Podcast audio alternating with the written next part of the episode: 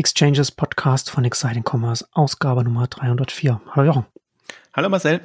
Wir wollen uns heute ein bisschen mit dem Stand der Branche und dem Kontext, in dem sie sich bewegt, im aktuellen Wirtschaftskontext äh, unterhalten und ein bisschen einordnen, was, äh, wo stehen wir jetzt, wie müssen wir das einordnen, was haben wir da, haben wir da jetzt hier eine größere Krise in der Branche, äh, wie ist das einzuordnen? Du hast ja auch ausführlich auf der K5 gerade darüber gesprochen, aber bevor wir in das Thema reingehen, kommen wir zu unserem heutigen Werbepartner, Send in Blue alles, was du für erfolgreiches Marketing und Sales brauchst, auf einer Plattform. Du möchtest langfristige Beziehungen zu deinem Kundinnen aufbauen und deine Umsätze nach oben katapultieren, dann ist Send in Blue genau das richtige Tool für dich. Denn mit der Multi-Channel-Marketing-Plattform verwaltest du deine gesamte digitale Kommunikation an einem Ort. E-Mail, SMS-Marketing, Transaktionsmails, Marketing-Automation, CRM, Chat und bald auch Push-Benachrichtigungen, E-Commerce Analytics und WhatsApp-Marketing.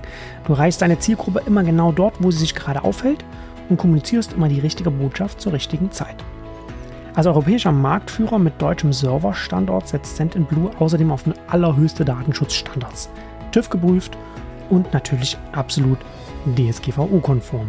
Je nach Budget und Marketingziel kannst du dein passendes Paket auswählen und schließe dich über 400.000 zufriedenen Kundinnen an und erstelle noch heute deinen kostenlosen Account. Mit dem Gutscheincode Exchanges22 Exchanges und die Zahl 22 alles zusammengeschrieben, kannst du einen Monat lang das Premium-Paket im Wert von 49 Euro kostenlos nutzen. Einfach Send in Blue Account erstellen und den Coupon Exchanges22, 22 als Zahl, an der virtuellen Kasse eingeben. Also, worauf wartest du noch? Mehr unter de.sendinblue.com slash exchanges de.sendinblue, sendinblue als ein Wort zusammengeschrieben.com slash exchanges. Ja, du hast ja ausführlich State of Online Retail gemacht. Äh, ich habe so ein bisschen die, die Vermutung, dass das jetzt die neue Tradition wird, dass du dann jedes Jahr äh, als Elder Statesman dann auf der K5 dann äh, sagen wirst, wo die Branche steht und wo sie sich hinentwickeln wird. Das ist jetzt mal so meine, meine Prognose. Mein neues Lebensziel, Mary Mika für den E-Commerce zu werden. Ja, ich äh, glaube, das, da, da bist du, hast du ja schon ganz gut vorgelegt jetzt, glaube ich. Da bist du schon auf einem ganz guten, ganz guten Weg. Äh, aber das ist, glaube ich, so eine der, der wenigen Prognosen, wo ich mir äh, relativ sicher bin. Weil wir wollen jetzt auch ein bisschen darüber sprechen, wo sich die Branche befindet und da auch ein bisschen, äh, wie denn der Kontext ist. Wir haben ja auch äh, Corona-Ausgaben gemacht und da war das alles noch ein bisschen, fand ich, einfacher einzuordnen als das, was wir jetzt gerade sehen. Ne? Also der Ukraine-Krieg, die damit einhergehende Energiekrise, daraus folgend schwächelnde Nachfrage beziehungsweise nicht ganz vorhersehbares Konsumverhalten in der Bevölkerung und dann darüber hinausgehen, was dann halt dann, dann noch dann damit noch einhergehen kann. Das ist alles ein bisschen schwer, finde ich. Da kann man also äh, Leute, die sehr sicher sind, wo wir in ein oder zwei Jahren oder oder in fünf stehen werden, äh, die, da wäre ich sehr vorsichtig. Äh, das ist alles sehr stark im Fluss.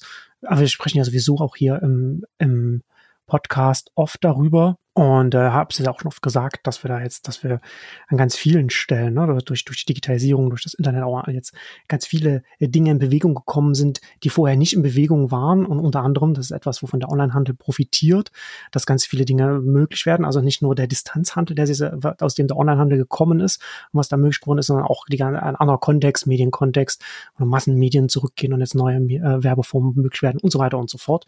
Und da kommen jetzt noch andere Sachen noch mit hinzu. Und man muss natürlich auch bei allen allen, bei den ganzen Themen noch dazu sagen, auch wenn, auch wenn manche Leute das vielleicht denken, so die Corona-Krise ist ja auch immer noch nicht vorbei und da weiß man auch immer noch nicht, wie sich das vielleicht jetzt auch im, im Winter äh, dann wieder entwickeln wird. Aber jetzt mal ganz, ganz grob gesagt, befindet sich der Onlinehandel in der Krise? Ist er jetzt am Abstürzen? Verliert er jetzt an Bedeutung? Was ist deine Meinung?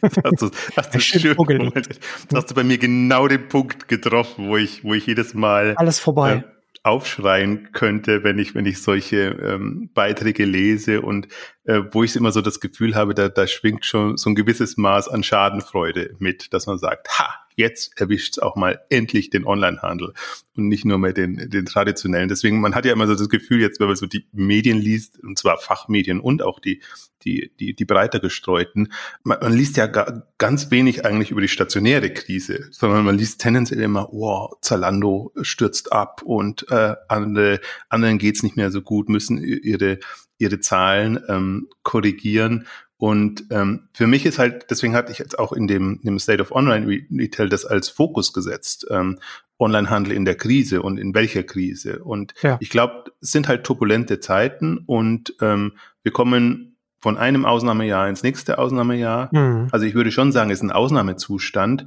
aber ich schätze halt den Onlinehandel sehr stark ein, jetzt auch gerade wie er durch Corona gekommen ist, was passiert ist und, und wie es ihn erstmal total überfordert hat, äh, wie es im zweiten Jahr dann schon sehr viel entspannter war und wie ich einfach auch feststelle, und ich habe auch viel mit Händlern jetzt auch auf der K5 natürlich ähm, gesprochen, A, wie sie es gemeistert haben und B, wo sie jetzt stehen. Und ich sehe halt eine sehr, wie soll ich sagen, ähm, das ist eine sehr gefestigte Branche jetzt. Und die einzelnen Händler sind sehr ähm, gefestigt. Natürlich trifft sie das, was jetzt passiert, auf dem falschen Fuß, aber ähm, nach einer guten Phase. Das große Problem vom Onlinehandel ist momentan, ähm, wie von allen, die Erwartungen waren einfach höher. Das heißt, man hat höher geplant und, und hm. höhere hm.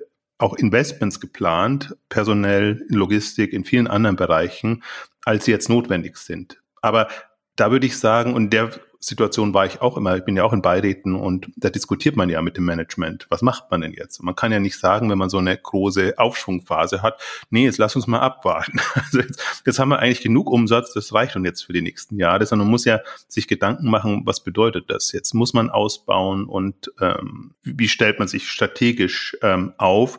Und ich denke mal, das ist passiert 2021. Alle haben da größere Pläne gemacht und stellen einfach fest, okay, das brauchen wir jetzt noch nicht ganz. Es geht eher wieder zurück und wir müssen uns da ausrichten. Deswegen habe ich auch versucht, jetzt in, in der Präsentation zum Beispiel klarzumachen, diese Situation trifft unterschiedliche Unternehmen in unterschiedlicher Weise. Also die, die super durch Corona gekommen sind, die, die müssen zwar ihre Pläne zurückschrauben, aber die können es entspannt machen, müssen halt hauptsächlich gucken, dass die Kosten, dass es kostenseitig ausgeht. Ja. Die, die schlechter durchgekommen sind, die haben wirklich ein Problem und, und müssen halt einerseits Pläne runterschrauben, andererseits aber auch, ja, wie soll ich es nennen, Aufholjagd oder was auch immer. Also müssen erstmal wieder auf das Niveau kommen, wie mhm. andere, die einfach gut oder durchschnittlich durch, durch Corona gekommen sind.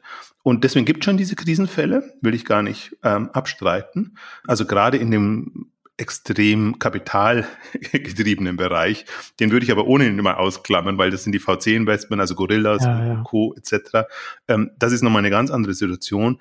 Aber da würde ich es halt relativieren. Und ich würde mal sagen, lass es 20 Prozent, ich würde eher von, von 10 Prozent ausgehen, die wirklichen Probleme laufen werden, aber über die wird man sehr stark lesen, weil da wird es natürlich dann auch äh, Pleiten, Übernahmen, was auch immer geben. Hm. Aber viele andere sind aus meiner Sicht super durchgekommen und haben auch, also wer ganz geschickt war, und wir haben ja genügend Ausgaben dazu gemacht, besorgt euch Kapital, geht an die Börse, ähm, nutzt die Chance, so günstig bekommt ihr es nie wieder, ähm, haben wir ja ewig gepredigt. Und Wie ein Mantra. Sieht, ja, ja. ja.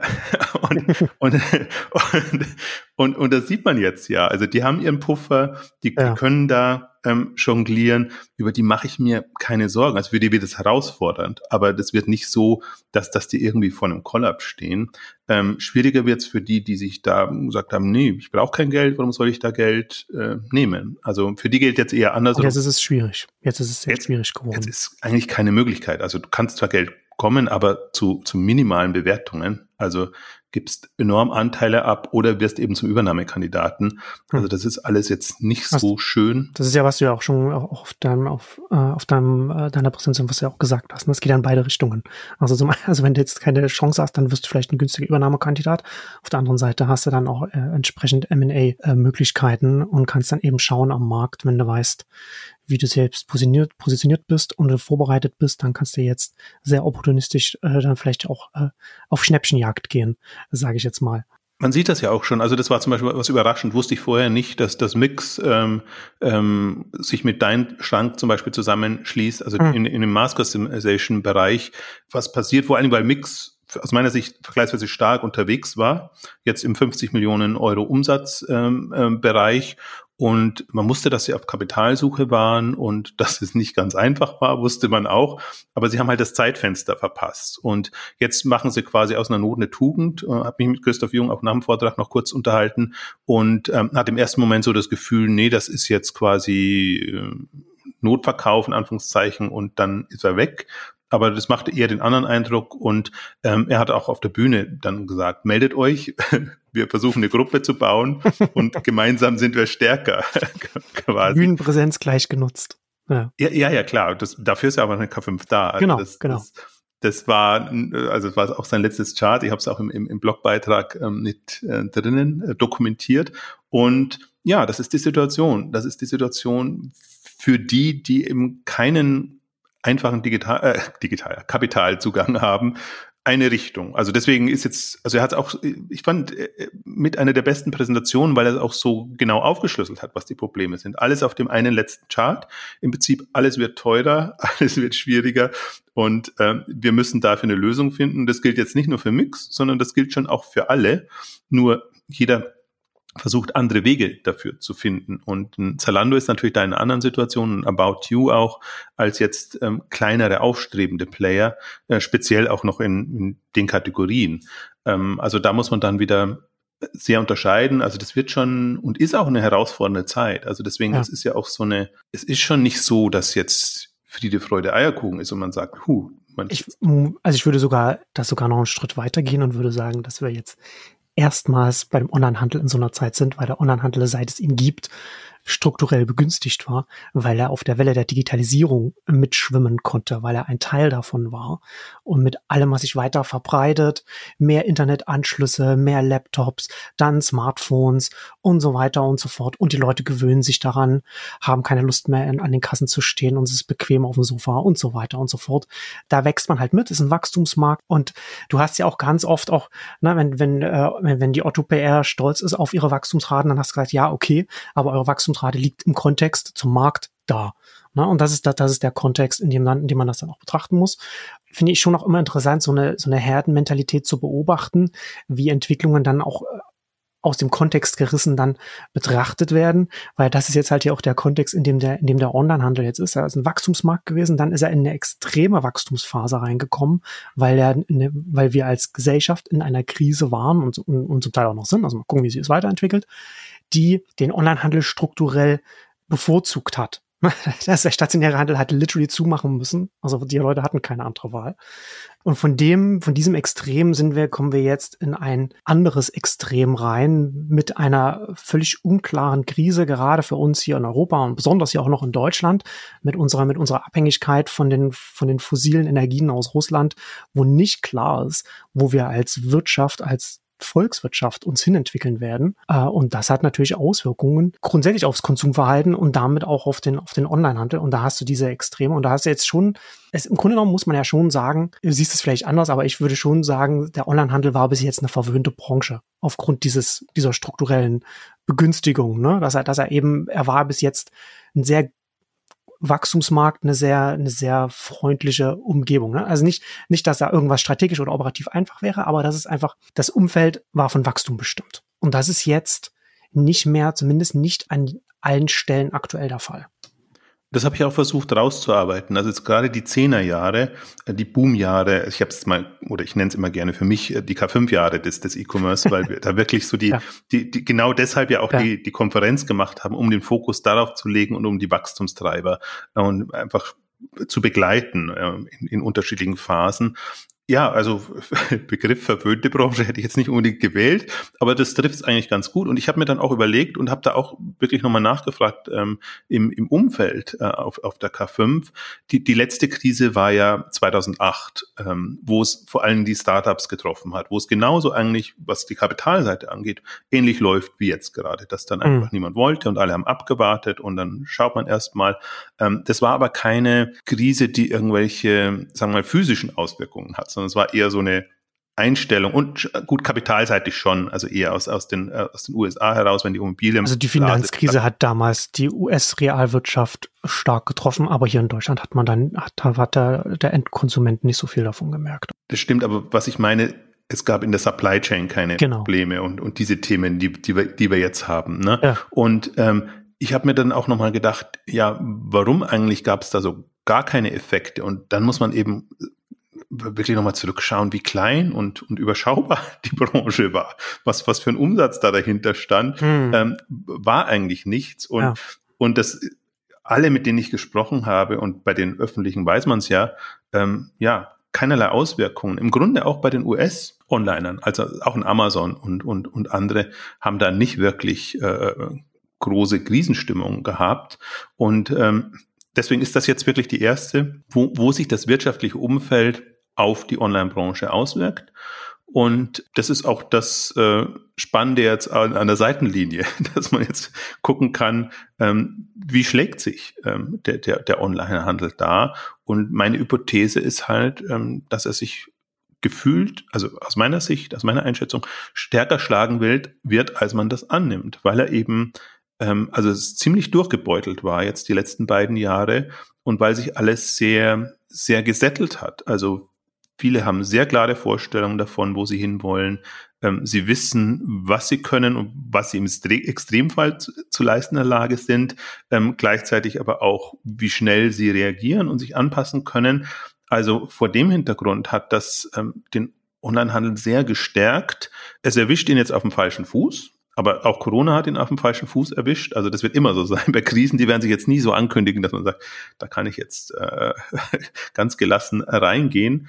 Und ähm, darauf baue ich jetzt. Und das ist auch so mein Fokus gerade so ein bisschen, während alle gucken, ja, kommt da jetzt Entlassungswelle, kommt keine. Und äh, also diese ganzen Themen, was für mich wirklich, das ist Abschwung. Themen, die interessieren mich gar nicht so sehr. Was, was mich interessiert ist, ähm, wie, wie sind Unternehmen strategisch aufgestellt, ähm, was passiert da, wie, wie, wie kommen sie da durch?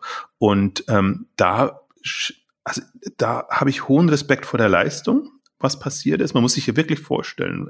Deswegen mache ich ja immer die Vergleiche. 22, also heute zu 2019. Hm. Verdoppelt, verdreifacht zum Teil. Also innerhalb von drei Jahren. Da kann man sich vorstellen, was da unter der Haube passiert ist und was vor allem passiert ist, weil das ja alles tendenziell aus dem Homeoffice passiert ist. Und also ja, was, was sich da strukturell, organisatorisch ähm, verändert hat. Und äh, ich meine, so manchen Top-Manager wirft jetzt auch aus der Bahn. Ich glaube, das hängt so ein bisschen damit zusammen, dass das wirklich schon eine sehr aufreibende Phase ist, dass man nicht ohne Grund jetzt die ganzen CEO-Wechsel sehen und mhm. auch sehen, dass tendenziell operative Leute natürlich jetzt gerade gefragt sind und nicht so sehr die visionären ähm, Strategen in dem Bereich. Aber darauf versuche ich immer wieder hinzuweisen. Also verdoppelt, verdreifacht und zwar unabhängig von jeder Größe. Also wir hatten jetzt auf der K5 ja auch, auch ein Connox da. Das liegt jetzt bei 200 Millionen Umsatz durch mhm. Übernahme zum Teil. Ähm, also alle in, in, in unterschiedlicher Größenordnungen, auch, auch noch kleiner, ähm, wo es wirklich explodiert ist. Auch da äh, ist, ist es faszinierend, sich einfach auch mit den mit den kleineren Händlern dann zu, also kleineren, es ist witzig, wenn sie äh, zweistellige Millionenumsätze machen, also zur Mitte, Mitte fast schon noch von kleineren Händlern zu sprechen. Also ja. in, interessant einfach zu hören, ähm, was sie treibt, ähm, wie sie sich durchgeboxt, schrägstrich gemogelt haben und ähm, was sie einfach jetzt an, an Herausforderungen haben. Jetzt sind natürlich schon die, die, die, äh, ich nenne es immer Wirtschaftskrise, also die, die, die die Rahmenbedingungen der Treiber. Einen haben volle Lager, müssen gucken, wie sie das wie sie das abbauen. Meine Lieblingsgeschichte in Anführungszeichen äh, ist eigentlich im Grunde, wenn die all, die, die ganze Branche hat volle Lager. Also jetzt mal ein Segment rausgegeben. Ich sage jetzt bewusst nicht welches Segment, um nicht zu, zu offen zu, auszuplaudern. Okay.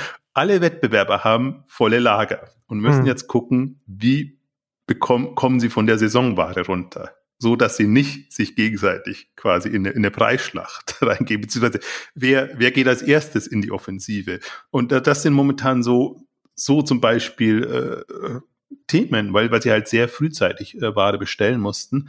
Ähm, also einerseits kann man natürlich froh sein in der aktuellen Situation, wie bekommt man dann Ware, dass man die Lager voll hat, aber manche Ware ist halt dann durch, durchaus auch wieder verderblich und da muss man sich echt was überlegen. Also das sind solche Geschichten, wie man sie ja auch von, von Target und von anderen jetzt aus den USA liest, einfach die auch äh, die Ware zu spät bekommen haben und dann schauen müssen, dass sie wieder loswerden, damit das äh, ja. den, den Plänen genügt. Also das sind so Themen eher operativ, eher basic, sage ich jetzt mal.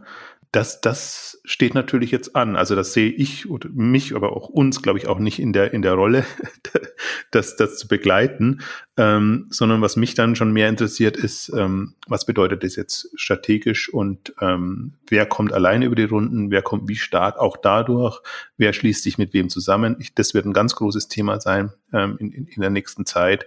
Also das hat schon ein paar Implikationen jetzt, äh, die Wucht, mit der das gekommen ist.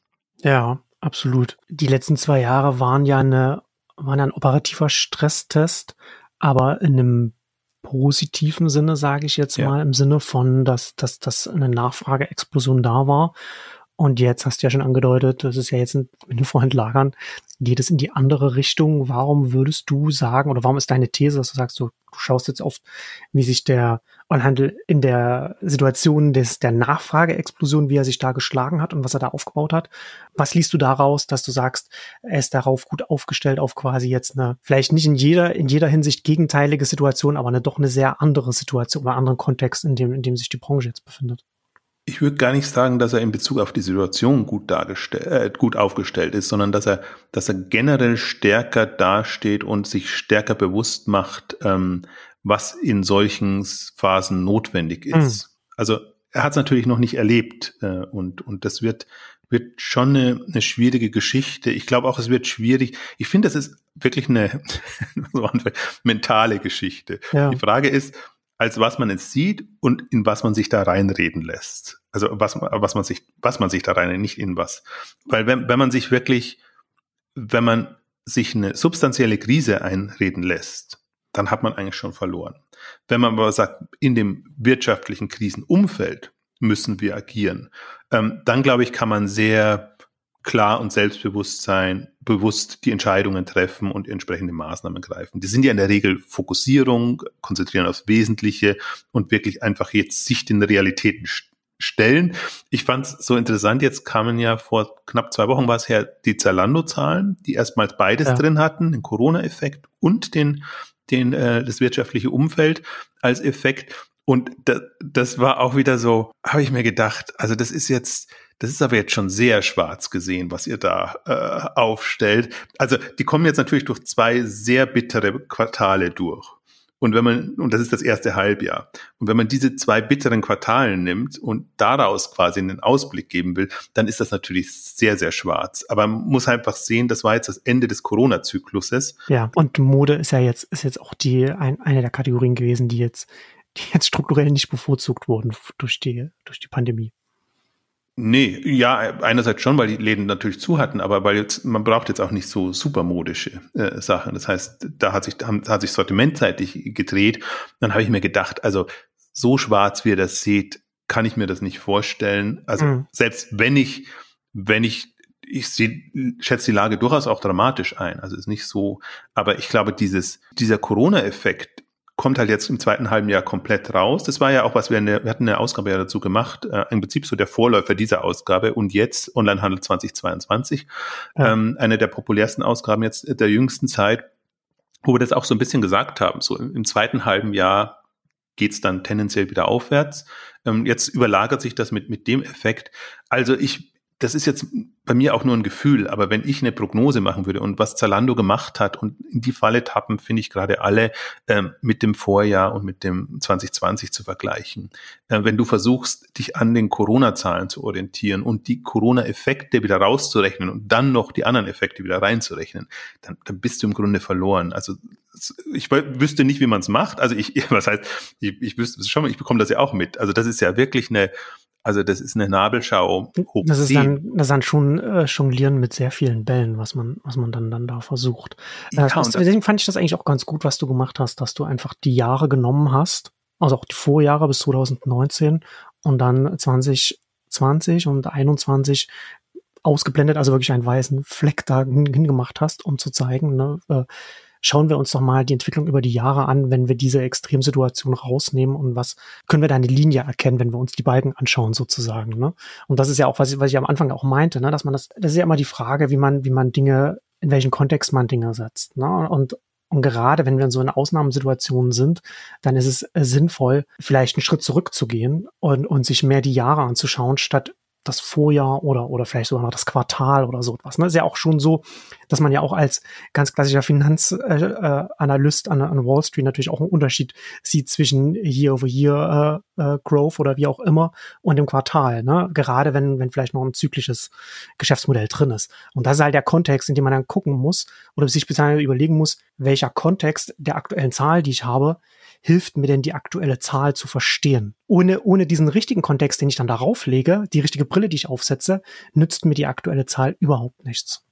Und das ist genau der Punkt, um den es mir auch geht. Also es geht darum, ich muss rausfinden, wie stark oder schwach bin ich im Vergleich zu anderen. Wie gut oder schlecht bin ich durch die Corona-Zeit gekommen? Mir hilft nichts jetzt zu sagen, also wenn du, wenn du übermäßig gut warst in Corona, aber jetzt danach es halt nicht so gut läuft, das vermittelt ein komplett falsches Bild. Du du musst wissen, also man muss um seine Stärken wissen und damit auch um, seine Schwächen. Und ich finde, das findet man dadurch raus, sehr neutral, nüchtern und ist ja auch nicht so, ich habe jetzt eine Pi mal Daumen äh, vorgegeben, aber jedes Unternehmen weiß ja, wie stark es vorher war, wo es heute steht, was in der Zwischenzeit passiert ist. Und ähm, das Wichtige ist aber, finde ich, das auch durchaus ein bisschen mit den anderen äh, zu vergleichen. Und, und auch da muss man wieder Hintergrundwissen haben. Deswegen, ich habe jetzt mal versucht, und ich werde es versuchen, für die anderen Branchen auch noch zu machen, das für die Modebranche mal ein bisschen stärker auseinander zu klamüsern, als ich das auf der Konferenz konnte, wo ich einfach nur eine halbe Stunde hatte und da alles äh, rein musste, sodass man einfach gut durchgeht. Da hat man ein Dutzend Unternehmen, sehr unterschiedlich aufgestellt, unterschiedliche Größe, unterschiedliche Märkte, Geschäftsmodelle etc. Ähm, und dann sieht man eben, was waren die Sprünge und kann gleichzeitig aber auch reingehen. Dann sieht man eben, das sind die quasi fast schon Selbstläufer. Also ein Zalando ist halt explodiert. Ganz oben mhm. ist About You, die sich im Grunde, wenn man so die Zahlen nur sieht, das Gefühl hat, überhaupt nicht bremsen ließen durch durch Corona. Ganz im Gegenteil. Also als ob es für die das nicht gegeben hätte. Die sind in zig Länder expandiert und, und haben einfach Gas gegeben. Also ähnlich bei HelloFresh jetzt im, im, im, ähm, im Food-Bereich. Und bei anderen ist es halt schwieriger gelaufen. Und dann sieht man eben, ähm, also für mich so die herausragenden Beispiele sind natürlich die, die sich sehr schnell gedreht haben. So ein Revolve äh, ist, ist für mich absolut faszinierend, weil Revolve und Real Real waren so die, die das extrem getroffen haben. Die waren dann gleich durch Corona unter den Vorjahreswerten. Hm. Und die haben sich dann gedrehen, äh, drehen können und sind da gut rausgekommen. Also Kannst du da kurz zwei Sätze sagen, auf, auf welche Art sie das gemacht haben, was du da gesehen hast? Na, Re Revolve ist im Prinzip genau andersrum gefahren. Also die, die, die haben dann, also da die immer sehr Bottomline getrieben sind, sind die im Corona, also haben sie die falschen Sortimente gehabt, ja. Äh, modisch, eher höherwertig, äh, was man halt zum Ausgehen etc. braucht. Ähm, dann haben sie ziemlich auf die Bremse gedrückt, um die Bottomline eben noch hinzubekommen. Und das hat sie so ausgebremst. Und dann haben sie sich erst gedreht und gesagt, okay, das brauchen wir jetzt, das sind neuen Sortimente und haben dann 2020 war das schon, nee, 21, ähm, extrem Gas gegeben und jetzt auch für 22, ähm, jetzt gehen sie Richtung Milliarde Umsatz, ähm, gute Zahlen ausgegeben, was nicht heißt, dass die auch so bleiben. Also das war jetzt erstmal so aus, aus dem Corona-Effekt heraus. Und ähm, das ist eine, aber das war genau eine konträre Herangehensweise als viele andere. Also sagen wir eine radikalere in dem Sinne. Ja. Wie viele andere, die halt noch wie soll ich sagen, in dem starken Wachstumsmodus war, so ein bisschen wie, wie About You. Wir gucken das an, wir, wir, wie soll ich sagen, wir haben, gehen in Hab-8-Stellung und gucken, wie trifft uns Corona. Aber viele haben halt dann gesagt, okay, nee, das, das trifft uns nicht so. Also in der Börse hat man es ja auch gesehen. Das war nur ein kleiner äh, Aus, ähm, äh, Aussetzer nach unten und dann ging es schon wieder auf und, und haben dann Gas gegeben. Und das war eigentlich so der Modus fast der meisten. Und die haben halt dann jetzt erst ähm, so festgestellt, dass es nicht so einfach weitergeht, dass man die Wachstumsraten nicht sofort schreiben kann. Und das, ich meine nur, da muss man eben durchgehen und, und sich das vor Augen führen, wer war da in welcher Situation. Ich finde, besser als im Modebereich sieht man es noch im, im Home and Living Bereich, weil eben ein Westwing und ein Home 24 standen vergleichsweise schlecht da vor Corona und die hat das wirklich nochmal rausgerissen und die haben jetzt vergleichsweise gute Zahlen im Vergleich 22 zu 19. Hm. Ähm, weil sie eben tendenziell schlecht dastanden, wohingegen denn Wayfair, was ja. vor Corona gut dastand, ja, fand ich auch interessant, die Zahlen. Ne? Hat vergleichsweise schlechte Zahlen jetzt.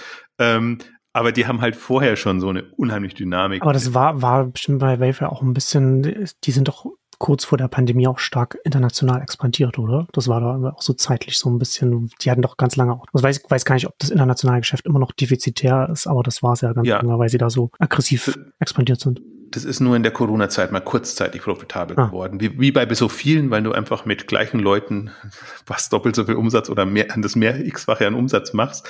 Ja, aber das war nicht der Effekt. Also international hat's bei, bei Wayfair nicht rausgerissen. Die waren schon jetzt, was den Hauptumsatz angeht, ähm, sehr USA getrieben, hm. ähm, haben sogar da schon äh, witzigerweise genau zu Corona-Zeit tendenziell Leute entlassen und wenn nicht abgebaut, dann zumindest keine mehr eingestellt. Ähm, aber davor hatten sie halt eine wirklich ähm, tolle Dynamik, kamen da eher in so eine schwierige Phase rein, dann hat sie auch da wieder Corona rausgerissen. Aber sie, sie kamen aus einem, aus einem positiven Moment heraus in die, in die Corona-Zeit. Deswegen sieht das jetzt gerade äh, ganz, ganz bitter aus äh, äh, bei denen. Aber natürlich im Möbelbereich ist es auch so, ähm, man richtet sich halt nur einmal ein und dann wartet man wieder ein paar Jahre. Und es ist nicht so, dass man jetzt jedes Jahr diese, ja. diese Mengen an, an, an Möbel und, und Einrichtungsgegenständen äh, braucht. Ähm, also ich will damit nur verdeutlichen, das ist alles Pi mal Daumen eine Orientierungshilfe. Aber wenn man es verstehen will und wenn man die einzelnen Unternehmen verstehen will, muss man schon tiefer reingehen. Ich gehe immer davon aus, die, die in der jeweiligen Branche sind, wissen das ohnehin und können es beurteilen. Und für sich selber wissen sie ja noch viel besser. Also deswegen, es geht mehr darum, eine, eine andere, eine andere Art und Weise zu finden, um zu beurteilen, wo man steht, wie man sich strategisch aufstellen muss und wie es dann weitergehen ähm, kann. Und, und darum geht's mir eigentlich mit dieser ganzen ähm, Einordnung. Und so wie du sagst, also ich glaube, man braucht einen Orientierungspunkt, der einem wirklich weiterhilft. Und alles andere sind auch schöne Debatten und Diskussionen. Da kann man ewig diskutieren. So, was hätte man erwartet nach Corona und ist das jetzt schlimm oder nicht schlimm? Es hilft einem überhaupt nichts weiter, weder für die aktuelle Phase noch, noch generell langfristig, weil das wirklich ein, das sind halt Ausreißer. Deswegen habe ich es ja auch genannt, zum Beginnen jetzt 2020 das Jahrzehnt der Ausnahmejahre oder eine Branche im Ausnahmezustand. Ich glaube, das trifft ganz gut jetzt ähm, und das kann uns auch weiter so treffen, weil so wie du es ja. gesagt, weder die eine noch die andere Krise werden jetzt so schnell weggehen. Deswegen kann ich mir vorstellen, dass das ganze Jahrzehnt eigentlich jetzt so turbulent bleiben wird. Und deswegen, wenn man da keinen Anker hat, dann ist man wirklich immer in diesem Strudel drin und überlegt sich jedes Mal, was bin ich, was bewirkt der Strudel und in welcher Reaktion habe ich mich da genau befunden. Ja, also ab, genau. absurd von der Herangehensweise. Deswegen hoffe ich sehr, dass sich das alles settelt und wir werden wahrscheinlich auch 2025 noch auf das, auf das Jahr 2019 referenzieren. Weil, weil du hast wirklich lauter Ausnahmejahre und wer da halt noch dieses, dieses mittlere Wachstum, was auch immer er sich vorgenommen hat, ähm, einfach mitnehmen kann, ist gut unterwegs. Und äh, wer so extrem drüber ist, ähm, der gewinnt eben Marktanteile und der wird da aus diesem ganzen Strudel extrem gut äh, hervorgehen. Und ich glaube, da gibt's doch so einige Kandidaten, äh, wo man, wo man da ein sehr gutes Gefühl haben kann, wo man jetzt vielleicht sagen würde, nee, auf die wette ich jetzt nicht unbedingt. Die sind äh, entweder so unter die Räder gekommen oder die sind ähm, ohnehin noch nicht profitabel oder was auch immer. Also deswegen, so versuche ich ja auch so ein bisschen mir ein Bild zu machen von der Branche, Branchenentwicklung, aber auch von den einzelnen Unternehmen und ähm, komme da einfach zum Teil und das ist, ist sehr irritierend, weil ich dann eben zu wirklich total anderen Ergebnissen komme, ähm, als die eher kurzfristige Sicht, äh, wenn halt nennt Entlassungen oder wie auch immer, also Personalabbau ist ja das schönere Wort, ähm, da sind, ähm, dann wird das immer gleich als Krisenfall eingeordnet und für mich ist es einfach eine Fehlplanung. Also du hast, du, also ich bitte, ich rede jetzt nicht über die Leute, sondern ich rede über, also jeder, der persönlich den Job verliert oder sich da neu orientieren muss, ist ein anderes Thema. Aber jetzt mal nur aus Unternehmenssicht äh, geplant, dann du gehst damit zu Schwung rein und, und hast es halt überschätzt, tust dich ohnehin schwer, Leute zu finden und hast sie dann da und kannst sie aber im Grunde nicht in Anführungszeichen brauchen, weil du sie nicht bezahlen kannst.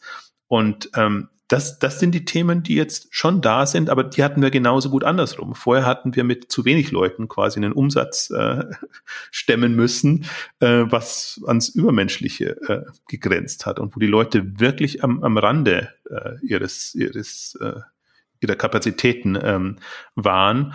Und ähm, man kann es auch andersrum formulieren. Ähm, Alex hat das äh, so schön gesagt, so die Übertreibungen mal nach unten und mal nach oben. Hm. Und es sind halt Übertreibungen, die man aber so nicht planen und vorhersehen kann, aber die man sich, finde ich, so bewusst machen muss. Und man kann sie, das Fatale ist, finde ich nur, man kann ihnen auch nicht entgehen. Das ist, das, ich wüsste nicht, wie man diese Situation jetzt hätte vermeiden können. Wirklich nicht. Also wenn man im Nachhinein kann man schon sagen, ja, warum habt ihr aber schon ein bisschen, bisschen üppig geplant und die Welt ein bisschen zu rosarot gesehen. Aber hättest du es nicht gemacht, hätte es genau andersrum kommen können. Also im Prinzip hätte man es nur falsch machen können, weil äh, hätte genauso die Dynamik einfach beibehalten können. Das ist ja dann immer die Herausforderung, ne? gerade wenn es darum geht, jetzt im Handel äh, so Kapazitäten aufbauen. Das, da ist man, das, das macht man halt nicht flexibel. Da muss man halt vorausplanen und da muss man eine Schätzung machen und da muss man sich überlegen, wie man es einschätzt, die eigene Entwicklung und, und das Kon und, und den Kontext. Und mit den Entscheidungen muss man dann je nachdem, was es ist, länger oder, oder nicht so lange leben und dann äh, sich überlegen, was dann da sinnvoll ist.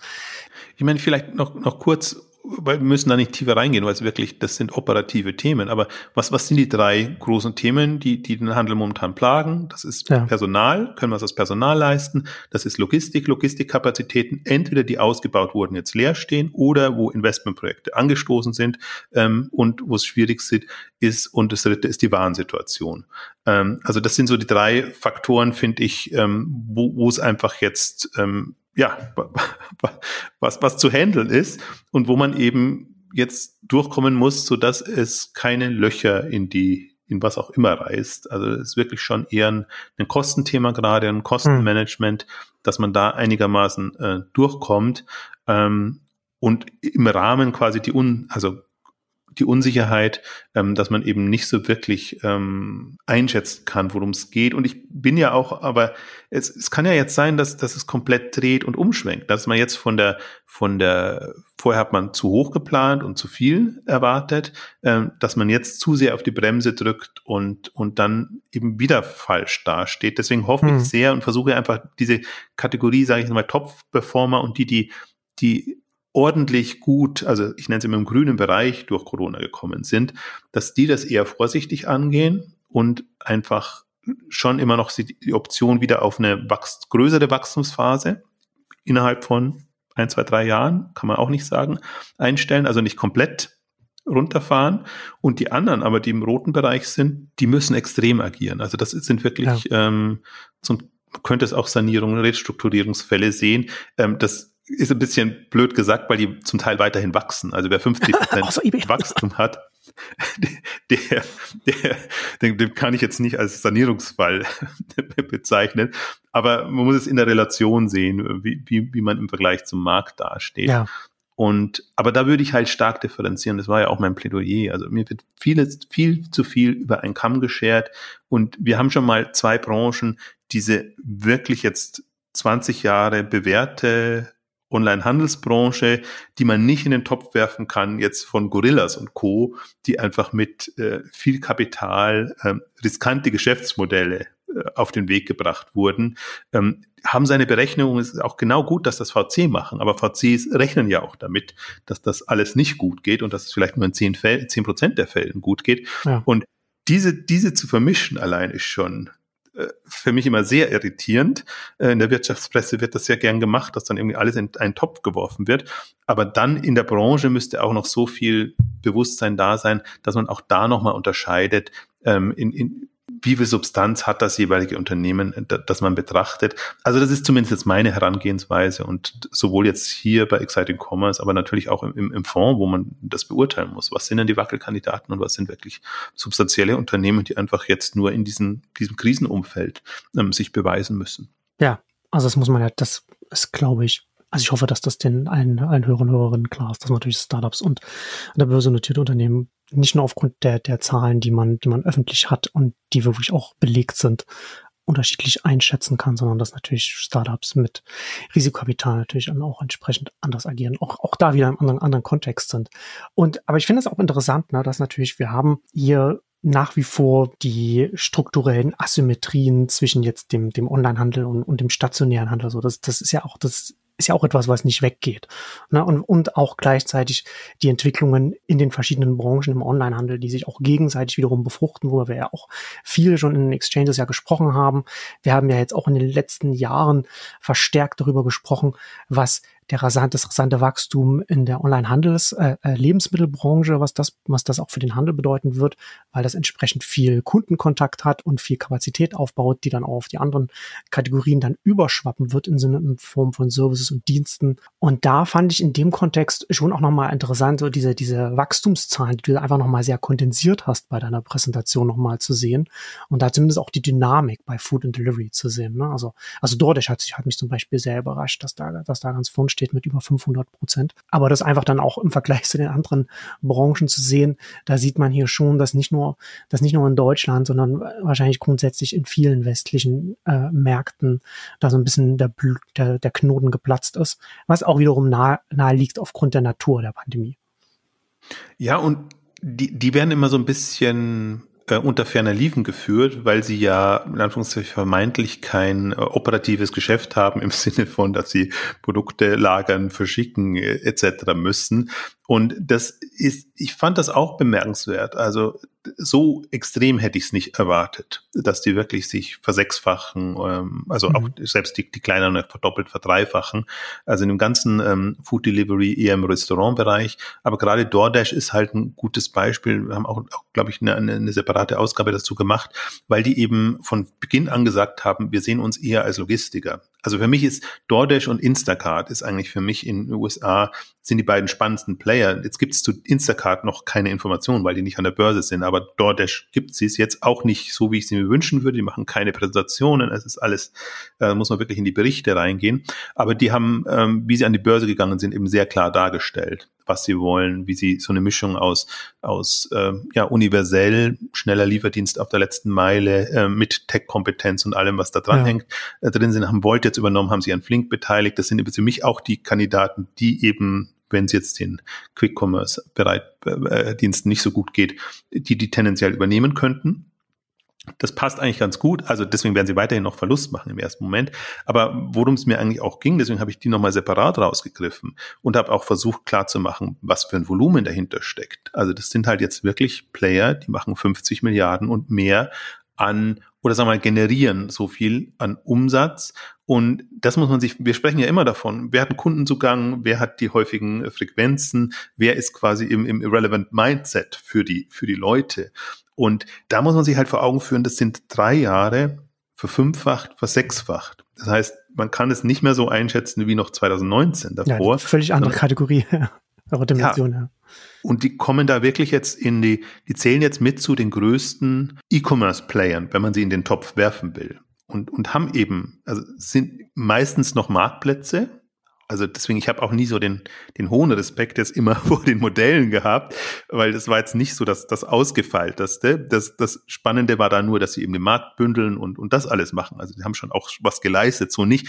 Aber jetzt im, tendenziell im Vergleich, wenn ich mir einen, einen Amazon-Marktplatz jetzt versus einen, äh, sagen wir mal, äh, DoorDash etc. angucke, aber wirklich der Kundenzugang und, und das, was sie da da machen können, den Hebel, den sie da haben. Also ich glaube, die, die werden, also sind für mich die spannendsten Player jetzt in diesem Jahrzehnt, äh, weil wenn die durchkommen, dann können sie eben da sehr viel randocken. Und es ist ja. eben nicht mehr nur Food, sondern es kann eben alles geliefert werden. Sie haben bauen jetzt tendenziell die dezentralen Depots, also alles, was worüber wir immer sprechen in der Logistik, letzte Meile, Dezentralisierung und was damit zusammenhängt. Und ähm, das kann man, finde ich, aus den Zahlen sehr gut rauslesen. Und selbst wenn die auch noch ein bisschen Abstriche machen müssen, und vielleicht läuft es nicht ganz so gut weiter, dann haben sie sich immer noch verdreifacht, vervierfacht in dem Bereich und sind ja auch die, die über M&A wachsen. Ähm, und, und nur ein paar wenige werden übrig bleiben. Also da werden wir dann irgendwann wirklich so ein paar Player haben, wo man sich wundert, wie mächtig die sind und wo mhm. man sich wundert dann auch, wie populär die bei den Leuten sind und hm. wie, wie intensiv ja. die genutzt werden.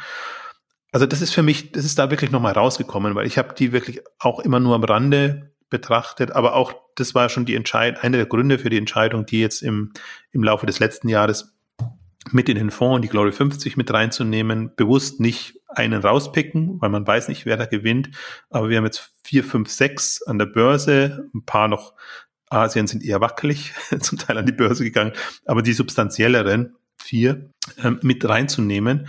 Und ähm, die noch nicht abschreiben, weil die sind gerade auch sehr, also Delivery Hero ist aus dem DAX gefallen, ähm, die anderen, äh, da gibt's eigentlich auch immer, immer nur Negativmeldungen äh, im Sinne von, ja, meistens mit den Mitarbeitern natürlich, oftmals aber auch, äh, da kann natürlich alles schiefgehen. Also die, die sind eher sehr, werden sehr kritisch beäugt, sagen wir es mal so rum, und ähm, nicht aus Potenzialsicht beäugt. Hm. Und ähm, ich glaube, auch da gilt's, und ich bin immer so ein Freund von, von Sprüngen und Levels, Niveaus, die man erreicht hat. Und sobald man das Niveau erreicht hat, hast du einfach komplett andere Möglichkeiten. Ja. Ich glaube, das, alles das, sagt, das sagst du ja oft, das haben wir ja hier auch oft. Ich glaube, dass das schon wichtig ist, dass es halt einfach nicht eine, dass es nicht kontinuierlich, dass da ein bisschen mehr, bisschen mehr geht, sondern ab einem bestimmten Punkt kann man nochmal ganz andere Dinge umsetzen, die einen dann nochmal die, die, die dieses eigene Wachstum auch nochmal, also das Wachstum nochmal beschleunigen können, nochmal schneller machen können. Ähm, und gerade bei Dodech, also würde ich auch äh, sehr empfehlen, da die unsere Ausgabe nochmal anzuhören. Also haben sich zwar mittlerweile aus Stuttgart wieder zurückgezogen, aus dem Stuttgart-Pilot, aber abgesehen davon äh, gerade auch die Kombination mit Volt, äh, dass ich auch wirklich äh, sehr gut finde, dass er auch innerhalb kürzester Zeit sich einfach mit mit mit einem guten Angebot und einer, und einer guten Operation einfach einen Markt erkämpft hat innerhalb wirklich kürzester Zeit, also in, in Rekordgeschwindigkeit, von dem viele ausgegangen waren. Gerade auch die, sage ich mal, die Platzhirsche, die dachten, okay, das ist gesettelt, wir müssen uns hier nicht mehr anstrengen, äh, nochmal aufgemacht haben und da jetzt hier Volt als, als der hiesige Arm von DoorDash sollte man auf jeden Fall im Auge behalten. Die sind strategisch insgesamt schon sehr interessant unterwegs. Also ich denke mal, dass das Thema müssen wir auch nochmal separat behandeln oder äh, die Dimension auch nochmal äh, verdeutlichen. Also alle, und das ist halt, wenn du verfünf, versechsfachst, es ging ja, für mich so letztes Jahr war ja so das Thema, wer ist über die 10 Milliarden Marke mhm, ähm, ja. gesprungen. Und äh, die sind halt richtig drüber gesprungen auf 40, ja. 50 äh, Milliarden. Das heißt, die gehen jetzt Richtung 100 äh, Milliarden alles international betrachtet, das mit Zukäufen oder wie auch immer. Im Grunde ist es ja auch wurscht, wie sie es dann erreichen, aber sie haben dieses Level erreicht und können damit jetzt dann arbeiten. Und das ist jetzt eigentlich auch der nächste Schritt. Also jetzt sehen wir und das ist auch gleich geblieben. Also deswegen ist schon so, wie du vorhin gesagt hast, die Trends sind alle gleich geblieben. Also alles, was für den Onlinehandel spricht, diese Bewegung dahin, äh, was jetzt Mobile als Treiber ist, was, was hier wieder relevant ist. Also die ganzen 10 Milliarden Player sind 10 Milliarden Player gewesen. Es ist nicht so, dass Zalando jetzt wieder runtergefallen wäre oder dass ein Wayfair wieder unter die 10 Milliarden äh, fallen würde. Es geht halt jetzt erstmal ein bisschen äh, zäher voran. Aber jetzt sehen wir halt dann schrittweise die 100 Milliarden Player kommen. Mhm. Und da gibt's eben noch ganz wenige und ähm, im Wesentlichen durch Alibaba getrieben, im Wesentlichen natürlich durch Amazon getrieben. Und ähm, da kommt jetzt ein ganzer Pulk an Unternehmen in dem Bereich. Und ich meine, die sind noch alle vergleichsweise jung. Lass sie zehn Jahre alt sein. In, in Dortisch, glaube ich, ist noch keine zehn oder gerade mal so zehn Jahre alt. Und das Thema, was wir, also ich bin ja immer noch wir haben ja noch kein neues Thema, sagen wir es mal so rum. Ähm, von, vom Onlinehandel zur Plattform war ja das große Thema, so sage ich jetzt mal, in den Zehnerjahren und speziell ab Mitte der Zehnerjahre, 2015, 16, als alle die Milliarde übersprungen haben und als das dann wirklich relevant wurde. Und wir haben noch kein anderes Thema und die ich glaube halt, das ist schon stark, wenn man so mal sieht, was JD, Alibaba und die anderen machen, geht halt dann wirklich in Infrastrukturthemen rein, würde ich jetzt mal sagen. Das ja. sind einfach ihre, ihre Depots, ihre Logistik, ihre Automatisierungslösungen in dem Bereich ähm, extrem äh, professionalisieren und eben auch anderen anbieten. Und das ist dann schon nochmal ein neues Level. Ja. Und dann also da hast du ja zum einen eine, eine, da, da hast du ja, glaube ich, auch nochmal ein paar Sprünge, was was gerade was Automatisierung und so weiter angeht, was, was die operative Effizienz angeht, wo wir da, glaube ich, auch nochmal Sprünge sehen werden, was, was sich da äh, entwickelt. Wir haben ja so ein bisschen am meisten noch beäugt zu Okado, das aber im Vergleich dazu natürlich eher behäbig unterwegs ist, sage ich jetzt mal. Ja. Ähm, bei den anderen erwarte ich mir eigentlich da mehr Dynamik. Also Okado versucht jetzt auch, dass sie versuchen, dezentraler zu werden und nicht nur für ihre Partner jeweils diese Riesenlager ähm, zu bauen. Ähm, also sie versuchen sich da auch gerade ein bisschen anders aufzustellen, aber die anderen haben natürlich eine andere Dynamik und sind auch sehr viel leichter, Asset Light, wie es immer so schön heißt, äh, jetzt erstmal aufgestellt. Also sie haben jetzt kein operatives Geschäft, was sie noch irgendwie im, im Rucksack mitschleppen müssen. Also deswegen, das, das sind so Themen, aber gerade wir sind ja jetzt drauf gekommen, weil das sind die, die sich für fünf, sechsfacht haben. Und mhm. das ist, finde ich, nochmal eine ganz andere Liga-Kategorie gibt's auch in den anderen Bereichen nicht. Also das Beste, also ist jetzt auch wieder Food, aber es ist jetzt eher Zufall, ähm, ist, ist noch HelloFresh mit, mit Faktor 4 in, in, in, in der Zeit. Äh, und das andere ist so, tatsächlich kommen wir dann schon Richtung ähm, About You, ein Exot ist noch dabei, Temple und Webster im, im, im Möbelbereich in Australien, die, die sich auch, auch vervierfacht, verfünffacht, glaube ich, haben. Ähm, aber das ist so klein, das ist jetzt nicht relevant. Ähm, also und, und daran sieht man eigentlich schon, es gibt bei jeder Kategorie gibt es dann die Ausreißer, die extrem gut durchgekommen sind hm. und die natürlich innerhalb der Kategorie äh, zu beobachten sind. Aber die einzige Kategorie, die wirklich so extrem äh, nach vorne geprescht hat, ähm, das sind die Food-Lieferdienste.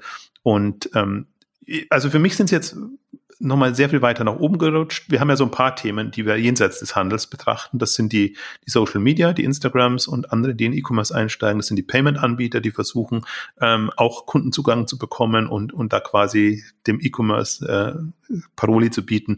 Und im Grunde, das sind die, diese Food-Anbieter auch in der Vorstellung, die liefern noch andere Produkte mit und irgendwann, ich, ich fand das so, so interessant eigentlich.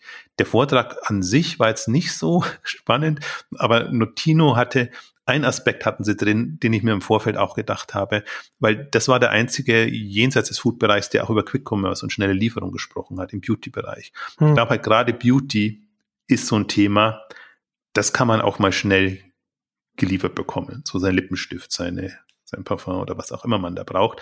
Ähm, das liegt aber noch sehr nah dran, also ist ja fast schon in, in, in angrenzende Kategorie, aber man kann sich das auch für alle möglichen Kategorien vorstellen, auch, auch im, im Deko-Bereich oder was auch immer. Also wenn der Lieferdienst ohnehin kommt und wenn er ja. die Möglichkeit hat, diese Produkte auch einzulagern, ähm, dann ist das für mich der Treiber. Und da brauche ich nicht unbedingt, ich habe es jetzt den, den, den paketgetriebenen Handel genannt, um da ein bisschen einen Gegenpol aufzumachen.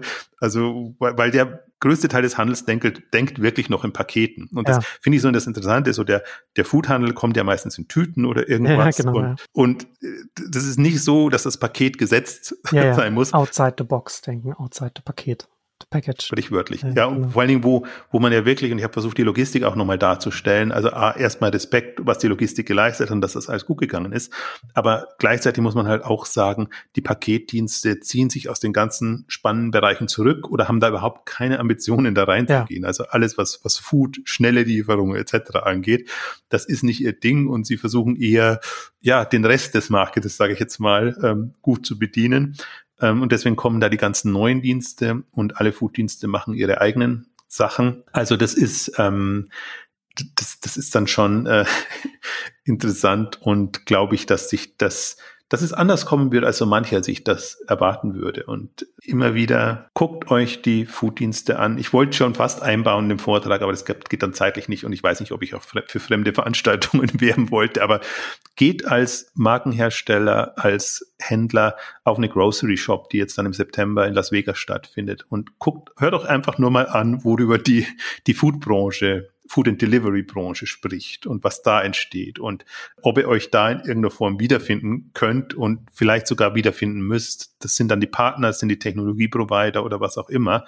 Also ich finde, der Handel wird, glaube ich, den, den Sprung nicht machen. Der wird so sein klassisches paketbasiertes Modell jetzt erstmal haben. Aber die Marken und Hersteller, die können ein großes Interesse haben. Und ich war jetzt auch Shop Talk Europe war es eine Mischung zwischen Grocery Shop und, und, und Shop Talk. Da waren eben auch die Vorträge dann von den großen Konsumgüterherstellern ähm, da. Und da sieht man eigentlich schon, was die sich für Gedanken machen. Und ich glaube, das kann andere Marken und Hersteller sollten ähnlich überlegen, ob sie ihren Kunden über so einen Zugang nicht einen besseren Service und andere Möglichkeiten anbieten können. Also wenn, wenn sie es klassisch über den Einzelhandel vertreiben oder im direkt ähm, Vertrieb, wie, wie sie es bisher gemacht haben. Ich glaube, da bieten sich schöne neue Chancen und äh, das werden wir äh, vielleicht jetzt durch die ganzen Krisengeschichten vielleicht nicht bis 2025 so richtig erleben, aber spätestens danach äh, erwarte ich mir da eigentlich ähm, wirklich schöne neue Modelle und, und da auch Entwicklungen, die man so vielleicht gar nicht vorhersehen äh, konnte oder wollte. Ja, wir haben ja jetzt hier schon ein paar Kategorien reingeguckt. Ich würde gerne noch äh, die eine thematische Klammer ist jetzt eher struktureller oder oder von der Unternehmensart her bei den Plattformen würde ich gerne noch mal kurz da reingehen, weil das natürlich dann auch da die Bandbreite finde ich, sehr interessant ist, wo du da am ersten Platz äh, Etsy hast mit plus 170 Prozent. Dann hast du Mercado Libre mit 143 und dann äh, gehst du runter und hast du Alibaba, liegt nur, lag nur bei 45 Prozent. Aber Alibaba hat auch noch mal nicht nur Pandemie gehabt, sondern auch noch mal andere Besonderheiten, sage ich jetzt mal. Hat noch China gehabt. und naja, und, und, und ein CEO, der mal äh, von der Bildfläche verschwunden ist, weil er, weil er mit der Regierung nicht mehr so dicke war. Also das ist auch noch mal so eine Sache, wo, glaube ich, wo man aber auch schön sieht, dass man, dass man chinesische Unternehmen von außen hier vom Westen aus nicht zu 100 Prozent einordnen kann, selbst wenn sie an der Börse sind, weil man das, äh, das den politischen Kontext da keinen Einblick hat. Also wir wissen gar nicht, was da auch noch unter der Oberfläche da passiert ist. Hat schon gereicht, was da so öffentlich an, an Statements da gekommen ist. Aber was ich, worüber ich eigentlich reden äh, äh wollte noch ist, eBay, der große Ausreißer, der bei minus 14 Prozent liegt. Das ist ja dann auch nochmal durchaus wirklich beachtlich. Ja, also auch wirklich schockierend. Ähm, vor allen Dingen, weil man, wenn man bedenkt, sie hat, sie hatten genauso profitiert. Ne? Die ganzen ja. Kunden kamen und und die Leute haben ja eBay auch wirklich genutzt in der Pandemie. Jetzt nicht so übermäßig, aber wenn anderswo gar nichts ging, dann ging man auch zu eBay und hat da gekauft. Und jetzt sind sie 25 Prozent über dem Corona-Peak. Und das ist tatsächlich schockierend, jetzt äh, 14 Prozent drunter zu sein. Vor allen Dingen muss man ja auch bedenken, das betrifft auch die ganzen eBay-Händler die können ja auch nicht äh, mehr wachsen, wenn die Plattform es nicht hergibt. Und ja. deswegen ist da schon ein bisschen, in Anführungszeichen, Blutbad und, und da ist einfach mehr, ja, mehr Ernüchterung zu spüren in dem ganzen Umfeld. Und die sind dann auch mal ganz irritiert, wenn man sagt, nee, anderswo läuft das alles super und geht voran. Ich würde da vielleicht noch ergänzen, ich habe es auch deshalb als Beispiel reingenommen, gar nicht nur als negatives, sondern auch als Beispiel, wie reagiert ein Unternehmen dann? Weil das hat man ja gesehen, da gab es kürzlich den Kapitalmarkttag, wir haben jetzt keine separate eBay-Ausgabe und alles mehr gemacht. Ich glaube, das lohnt sich auch nicht mehr. Und vor allen Dingen, weil eBay das alle paar Jahre macht. Aber dann sieht man eben schon, da kommen genau die Punkte, die einfach kommen. Neu, also A, neuer CEO ist eh da und in der Ausrichtung Fokussierung, fünf Kernbereiche, wieder zurück, back to the roots, wieder also tendenziell äh, gebraucht waren etc. Hm. In, in bestimmten Kategorien. Das wird alles nicht rausreißen, aber im Grunde, das müssen solche Player jetzt gerade tun, um sich zumindest so weit wieder zu stabilisieren, dass sie die Chance haben, wieder angreifen zu können. Wobei halt, ich habe ja gesagt, ab plus 50 Prozent fängt das an. Bei ja. minus 14 bist du schon sehr, ist, ist es schon sehr. Sehr weit unter der Messlatte dann. Ja, ja. Und, und da ist halt auch wieder das, das eBay-Problem. eBay wird auch so gemanagt auf Bottomline und. Auch nicht seit gestern. nee, nicht seit gestern. Sieht super aus. Dann werden sehr viele Aktien zurückgekauft, so dass das eigentlich auch in der Performance immer ganz gut aussieht. Ähm, der Kurs einigermaßen stabil bleibt und die Bewertung daraus abgeleitet auch noch gut aussieht. Aber das ist alles natürlich Augenwischerei, was da betrieben wird, ähm, weil die Marktrelevanz sinkt und sinkt und sinkt und dann verkaufen sie wieder und ja. dann versilbern sie das wieder und ähm, aber die Relevanz nimmt einfach ab und und das streicht es einfach auch nochmal raus. Also was man, ist ja auch jetzt kein, ja, also uns hat es zumindest jetzt nicht überrascht, dass das eBay jetzt das, das, ja. das schwächste, einer der schwächsten Player in dem ganzen Bereich ist. Aber mit diesem Vergleich 1922 sieht man es einfach nochmal viel, viel stärker, auch wie das auseinanderklappt. Ja. Und man muss ja auch sagen, so ein Amazon hat sich ja noch vergleichsweise gut geschlagen. Dann sind jetzt so im gelben Bereich, haben jetzt nicht ganz die die 75 Prozent erreicht. Und das ist jetzt wieder auf Gesamtumsatz. Also bei den meisten habe ich es auf GMV gemacht. Dann ist es schön vergleichbar. Das ist so ein Misch. Man könnte es auch noch auf Handelsumsatz machen. Dann sieht es auch nicht ganz so gut aus, weil einfach Amazon so groß ist aber trotzdem in der Relation eigentlich ganz in Ordnung. Und auch bei Amazon sieht man, das ist ja auch dann öffentlich gespielt, ähm, was die auch machen müssen, müssen auch reagieren und haben einfach auch Überkapazitäten, die sie auslagern müssen und machen halt bestimmte Dinge nicht mehr, stampfen das jetzt ein, ähm, halt auch in einem, ich würde ich möchte das Wort Krisenmodus vermeiden, ich sage mal in einem reaktiven Modus auf das, was man eben an an ähm, Erwartung hatte ja. äh, für, für dieses Jahr. Und deswegen finde ich, kann man das auch sehr schön jetzt, natürlich die börsennotierten Unternehmen sind jetzt nicht immer vergleichbar mit einem klassischen geführten Unternehmen, aber im Grunde machen die genau dasselbe und dann kann man es öffentlich äh, verfolgen und kann es eben für sich runterbrechen. Also ich gehe, sehe da jetzt nicht nur die börsennotierten in der Pflicht, sondern im Grunde jedes, jedes Unternehmen, das im Onlinehandel unterwegs ist. Ja, gerade bei eBay würde ich da, glaube ich, auch noch mal äh, noch dazu sagen, dass man da schon noch was rauslesen kann für die Zukunft. von, von eBay, wie es, wie es gemanagt wird. Das ist ja nicht irgendein Marktplatz. Das ist ja neben Amazon der Marktplatz, auch von der Marke her bei den Endkundinnen, der in den USA oder hier in Deutschland, in den westlichen Ländern, der ist ja einfach bekannt, der ist ja gestanden. Äh, und ein Management, das es nicht geschafft hat, da wenigstens ein bisschen äh, mitzuhalten mit dem Rest des Marktes, selbst in so einer Situation, also nicht, nicht in der Lage ist, die Pandemie zu nutzen, um da wieder Leute wieder ranzuführen an das eigene Angebot und das wieder ein bisschen nach oben zu drücken, sondern stattdessen wieder so, so abzufallen, das ist kein gutes Zeichen für, für die nähere Zukunft. Also e egal wie, wie positiv oder negativ man da dem gegenübersteht. Es ist nicht einfach irgendein Marktplatz. Ne? Es ist nicht irgendwie ein Neu Neuling, nicht, nicht ein Startup, das ich erst etablieren muss oder sowas, sondern es ist einfach etwas, das bekannt ist und das eigentlich jetzt die optimale, also die 2020, 2021 eine einmalige Chance hatte, sich quasi neu zu erfinden. Ja, aber da, siehst du einfach auch, wo das strukturelle Problem bei eBay ist. Selbst wenn sie Kunden gewinnen und wenn sie ihnen zugeflogen kommen, sie können sie nicht halten. Die Experience ja. ist nicht so gut. Auch das hat, darauf sind sie wieder eingegangen im Kapitalmarkt. Da, das haben sie jetzt aber auch schon 10, 15 Jahren, dass die Experience einfach nicht, nicht mithalten kann und dass sie jedes Mal wieder eine, eine Offensive starten, dass das alles toll und schön wird. Also sie kommen mit der Kundenbindung nicht hin und die Kunden bleiben nicht treu. Das ganze Qualitätsversprechen stimmt offenbar nicht. Und dann sind sie in derselben Not, dann müssten sie immer jedes Mal die Kunden wieder neu gewinnen. Und das ist natürlich auch, äh, äh, ja, kostspielig, ja. auch für ein eBay kostspielig.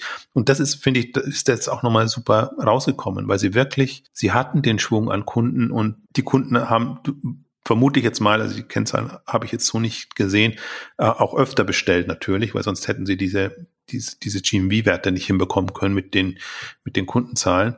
Und das gelingt nicht. Und ist ja auch wieder fast beruhigend jetzt für andere. Also jeder kämpft ja damit, wie kann er die Kunden halten und mhm. äh, wie muss ich nicht immer die Neukunden gewinnen. Dann sieht man einfach, auf, auf so einer großen Ebene klappt es schon nicht. Aber eBay hat halt kein Prime-Programm und, und solche Geschichten und Sachen, also womit andere dann wieder, wieder punkten. Ist müßig, reglich und redlich und hat immer mal wieder so Offensiven. Aber jetzt haben sie einen NFT-Parkplatz gekauft und jetzt glaube ich, wird alles gut. Das ist das. Vor AI jetzt NFTs und so, ja. Das ist für mich das andere irritierend. Kann ja schon sinnvoll sein, als Marktplatz so ein anderer, so, so in, in vertikale Marktplätze, so, so das aufzubauen und so etwas. Aber das ist ja wieder sehr, sehr typisch, äh, blind den, den, den Shiny Trends hinterherlaufen. Ohne wirklich dahinter Gedanken zu haben. Und, und halt, und während das eigene Haushalt unordentlich ist. Das ist genau das, ähm, das Thema und das Problem. Jetzt ist der Europachef weg, jetzt äh, gibt es da auch nochmal Veränderungen. Also das ist alles nicht stabil und ähm, das ist auch wirklich so, allein die Prognose ist ernüchternd und das ist einfach, ja, also das ist schon so bitter, also unter 2019 und so viel, 14 Prozent unter, unter 2019 äh, zu bleiben da, da muss, also zum Teil auch durch Verkäufe muss man auch sagen, dass, dass, dass der Umsatz dann nicht mehr da ist, aber es waren jetzt auch nicht so großartig viele ähm, Verkäufe und sie hätten ja die Möglichkeit, das Geld auch wieder für Zukäufe zu nutzen. Hm. Sie haben es ja stattdessen aus, wie gesagt, ausgeschüttet oder, oder Aktien zurückgekauft. Also das ist ja, da fehlt ja jegliche Fantasie, dass man sagt, wir kommen im Kerngeschäft weiter und wir kommen in angrenzenden Bereichen weiter. Also das ist schon, äh, lass uns da gar nicht so stark bleiben. Das ist jetzt natürlich der, der Ausreißer nach unten, genau. lehrreich. Und ich habe gedacht, dass, da muss ich jetzt einfach nochmal nachgucken. Das ist eigentlich jetzt nicht, weil es weder im Fonds drin ist, noch sonst mhm. irgendwie äh, in, in die, diesen Wachstumskennzahlen drin ist, dachte ich, das nehme ich jetzt mal rein. Und das war für mich eine ganz gute Vorlage, weil ich ja dann auch nochmal versucht habe, klarzumachen, was, was steht denn jetzt an und was müsste man eigentlich machen und äh, wie müsste man auch differenzieren, damit man dann jetzt äh, durch die Krise kommt. Und ich glaube, das ist auch, das ist wirklich der Punkt. Das, man macht sich zu leicht, wenn man jetzt sagt, der Onlinehandel als solches müsste das und das und das tun, ja. sondern man muss wirklich wissen, wie gut steht man da und dann lässt sich daraus auch ableiten, äh, was man macht. Und das ist meine Sorge. Einzige Sorge, die ich tatsächlich habe, ist, ähm, dass eben auch in den Unternehmen, da geht es mir gar nicht um die Außenwirkung, in den Unternehmen nicht klar ist, wo man steht, in welcher Klasse oder Kategorie man jetzt ist und dass man sich da wirklich wirr machen lässt, lässt und je, je mehr man unter Investorendruck steht und das ist, glaube ich, bei den privaten Investoren nicht anders als bei den öffentlichen. Es ist einfach absurd, mit welcher Brille die drauf gucken, wie sie nur aufs Vorjahr und auf die letzten Quartale etc. gucken. Äh, wenn man das da macht, dann, dann ist man voll in diesem, in diesen Irritationen drinnen Und ähm, dann, dann hat man im Grunde schon verloren. Also ich, wo, wobei ich jetzt wirklich, und ich möchte es nochmal betonen, sage, ich schätze den Onlinehandel sehr stark ein. Ich setze ihn ja gestählt ein jetzt durch diese durch diese Corona-Zeit ähm, und ähm, ich habe nehme alle so wahr. Also alle sind jetzt natürlich irritiert und verunsichert, aber schon so, dass sie sagen, wow, was wir da geleistet haben und wie wir da jetzt durchgekommen sind, das hätten wir von uns auch nicht erwartet. Und ich finde, allein das kann ein, eigentlich einem das Selbstbewusstsein geben und zu sagen, nee, wenn wir das gemeistert haben, dann meistern wir das jetzt ähm, auch noch. Und ähm, darauf baue ich eigentlich und gibt auch viele Kandidaten, wo ich mir da gar keine Sorgen mache. Aber so in der Masse äh, finde ich das gerade sehr irritierend. Ja, ist auf jeden Fall auch an manchen Stellen, wo sich dann einfach die Spreu vom Weizen einfach noch mehr trennt als, als vorher schon und so Dinge sichtbar werden, die, die man auch so vorher schon erkennen konnte. Aber gut, kommen wir zum Ende unserer großen Mary Mika 2.0 Ausgabe. Vielen Dank fürs Zuhören und bis zum nächsten Mal. Tschüss. Tschüss. ja, so weit bin ich noch nicht.